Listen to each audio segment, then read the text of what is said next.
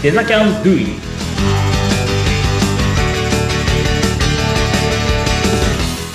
デザインキャンパスの浜野です。アシスタントの相本幸子です。浜野さん、今日もよろしくお願いします。はい、よろしくお願いします。さて、今日も桑原さんに引き続きお話を伺っていきたいと思います。桑原さん、よろしくお願いします。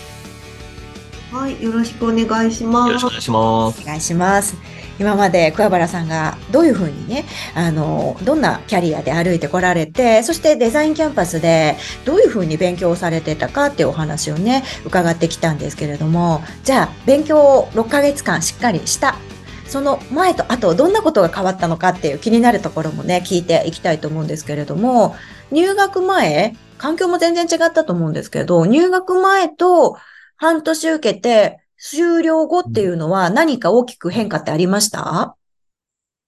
そうですね、前回もちょっとお話ししちゃったんですけど、うんやっぱりコーディングができなかったところ、うんもう意味も、見て意味がわからなかったところから、うん。もうポートフォリオサイトを作れるまでになったっていうのは、すごい大きい思いん。ますね。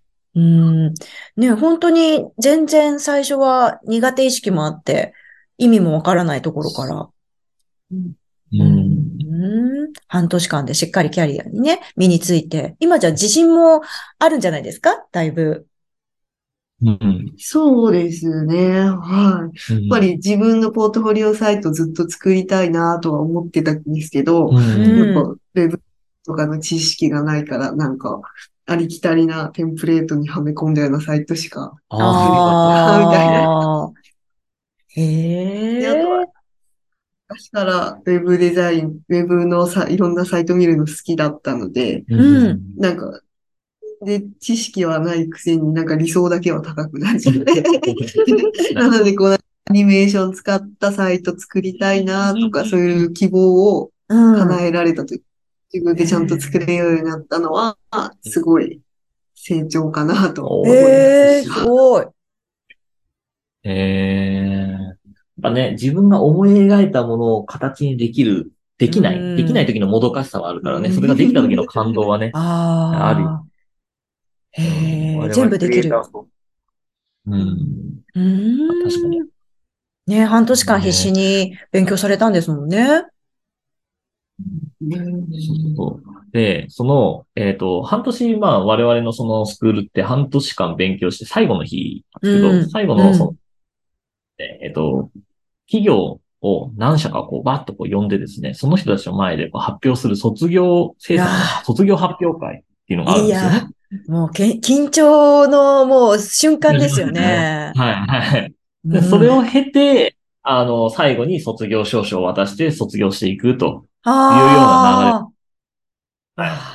あの、そこまでちゃんと完成しないと、我々としては、やっぱりこうね、あの、生徒たちもこう、外にこう発信するっていうこともそうですし、まあうん僕たちも送り出せないので、ーううんん。なんかそういった卒業発表会っていう、ちょっとね、我々もまあそれ緊張するわけで。あ、うんそっかそっかそっか。自分の子供たちがみたいな。そうそうそう、を企業の前に出してこう発表する以上、言い方あれですけど、みっともないのは見せられないわけですよ。ああ、うんそっか。なので、ちゃんとした、その我々も責任持って送り出す以上、やっぱ、緊張するわけです。なるほうんど。大丈夫。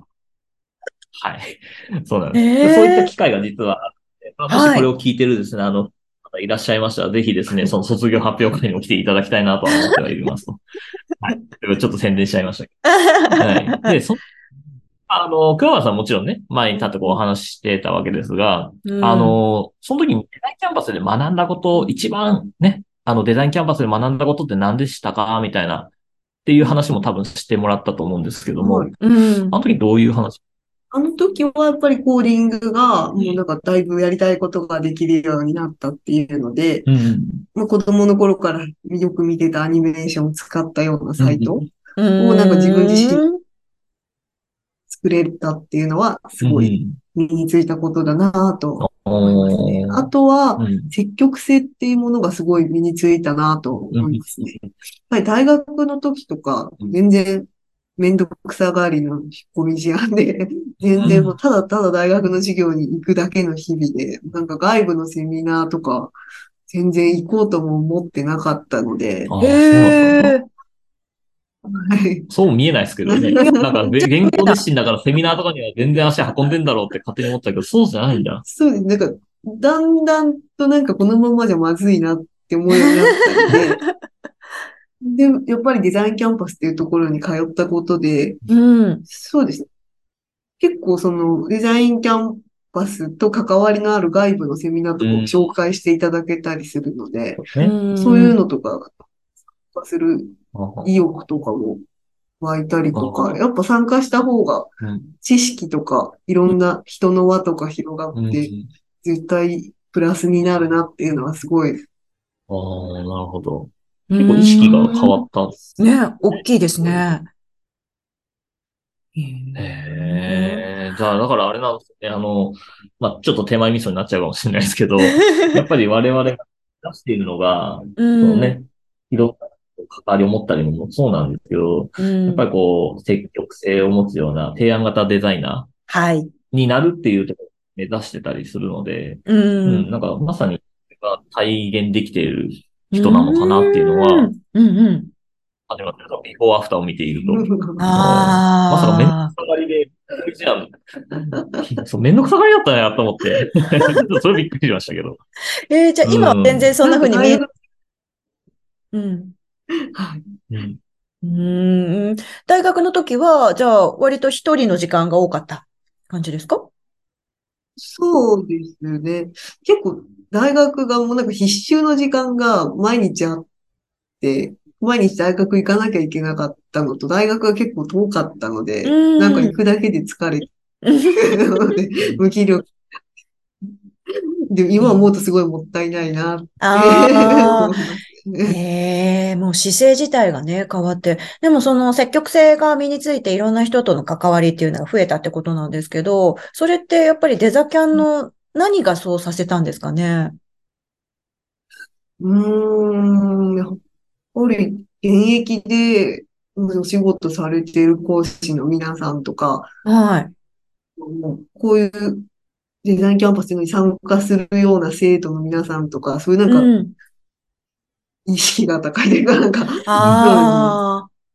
なんかちゃんと知識をどんどん得ようとしているような人たちの輪の中に入れたことで、なんかすごいいい意味で週に交わって赤くなれたのかなとうまいいう。ですね、かっこいい。へえ。刺激を受けね、そうそう、刺激、その周りの、やっぱ人たちに影響するのは確かにあるんですよね。確か心理学でも、はい、ありますよ。なんだっけな。ちょっと話が逸れちゃうかもしれないですけど、例えばうん恋愛してますと。うん。で、恋愛してる中で、その自分の周りに浮気をしがちな人たちが多いと、はいこ。の人も浮気しちゃうようなタイプになるらしいです。でも逆に、これはダメだっていう、こう、固くなしっかりした人が周りにいるとしないそうなんですよ。これはなんかの研究であアメリカの研究かな？なんか、うん。なんかそういった統計があるらしくて。ーだからやっぱ周りのそうなんですけど、やっぱその周りに関わっている人たちうんうん。っていうのも、実は結構大きい、その影響があるので、やっぱ付き合い方とか、うんうんうん 人を見る目は養った方がいいっていうのは確かにあるんですよ。でそういう意味で言うと我々は確かにそのさっきもお話ちょっとしたしたかもわかんないですけど、やっぱこのウェブ業界って結構日進月歩だったりするので、うんうんうんインプットしなきゃいけないような環境なんですよね。うん。うーん。さっきはまあ、桑原さんは意識高いっていう話してたんですけど、でも意識高くないと多分この仕事やってらんないんですよ。そっか。もう、あの、い、なんて花形なんで、あなんで、だからそういう意識は確かに持ち合わせながら仕事しないと多分長生きはできないかなとは。はい。へえ、じゃあそういう姿勢も変えて、変わって、いい方にね、あの、まさに提案型デザイナー向きに、あの、めきめきと 6ヶ月で変わったかなと思うんですけれども、じゃあ、その卒業発表会を終えて、実際に企業の偉い人たちの前で発表もして、卒業して、その後って今どういう形で桑原さん活動されてますか？そうですね。その後は、そのリメイクに映画って入らせていただいて、うん。で、元いた会社の方は業務委託としてお仕事させていただいてっていう感じで、仕事の幅がすごい広がったなっていうのと、なんか前までは飲食会社のデザイン部署で働いてるとはいえ、うん。なんか胸を張ってないなって言えないような感じが自分の中でしてて、やっうん。ぱりもうリメイクっていうデザイン会社にうん入って仕事するようになってから、デザイナーやってますってちょっとすごい言えるようになったなって。えー いい話。どうですか、浜野さん、それ聞いて。やっぱ誇り持って 仕事をやってもらってるんだなっていうのを感じますよね。今まで自分のことで語れないっていうのは語れるようになったってことは、うん。もう自分の仕事に自信持ってるってことじゃないですか。うん。いや、素晴うんらしいなと。何の仕事でもね。で、その自信あるとないとでデザイナーとしても違いますよね。うん違いますね。やっぱね、あのー出ます。自信ああ。ないデザインあ、そうなんだ。うん。やっぱね、自信のないデザインっていうのは、あのー結構凝り固まってしまうというか、例えば何かの仕事、リニューアル案件、なんかちょっとこれをこう変えてほしいみたいなリニューアル案件があった時に、うん、やっぱりその、以前のものからあまり外れちゃいけないんだっていう固定観念があ出てきちゃう？まあもちろん出てこないことはないんですけど、なんか、これ以上下手な、いな。はいなはいはいはい。ら自信がない。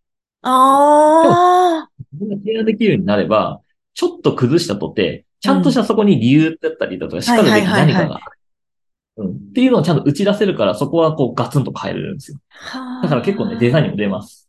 うん。自信ある。それはもう自信があるものの方が仕事がどんどん増えるわけですよね。当たり前だけど。増えますね。だってなぜなら自分のブレインも提案できるわけですから、うんその会社の中でしうか、んその、誓えないものじゃなくて自分がうん今までやってきたことだったりとか、を自信持って出せるようになる。いわゆる引き出しが増えるわけじゃないですか。うんうんうんうんうん。うん頼みたい、そういう人に。で、もう、そうそうそう。で頼み、そう、頼みたいってなるんですよ。やっぱり自分たちに持っエッセンスがその人にはあるから、じゃあその人にもまた頼んでみよううん。っていう流れになるわけじゃないですか。大事。いやー、それ一番の、あの、6ヶ月の中で学んだことというか身についたことかもですね。もうもちろん今までのその勉強してきたことが全部形になって、それが自信っていうね、一言っていう。いや、すごい。半年ごと、はね、半年前とじゃ、桑原さん別人ですね。えらい違うってことだよね。よかったよかった。よかった。いや、勉強というか、どういう場で学ぶかっていうのを学校選びですね。すごい重要なんだなってお話聞いてても思い思いますね。うん。ありがとうございます。すごいいいお話、今回も聞かせていただいたんですけれど、お時間ここまでとなります。またお話聞かせてください。お二人ともありがとうございました。はい、ありがとうございました。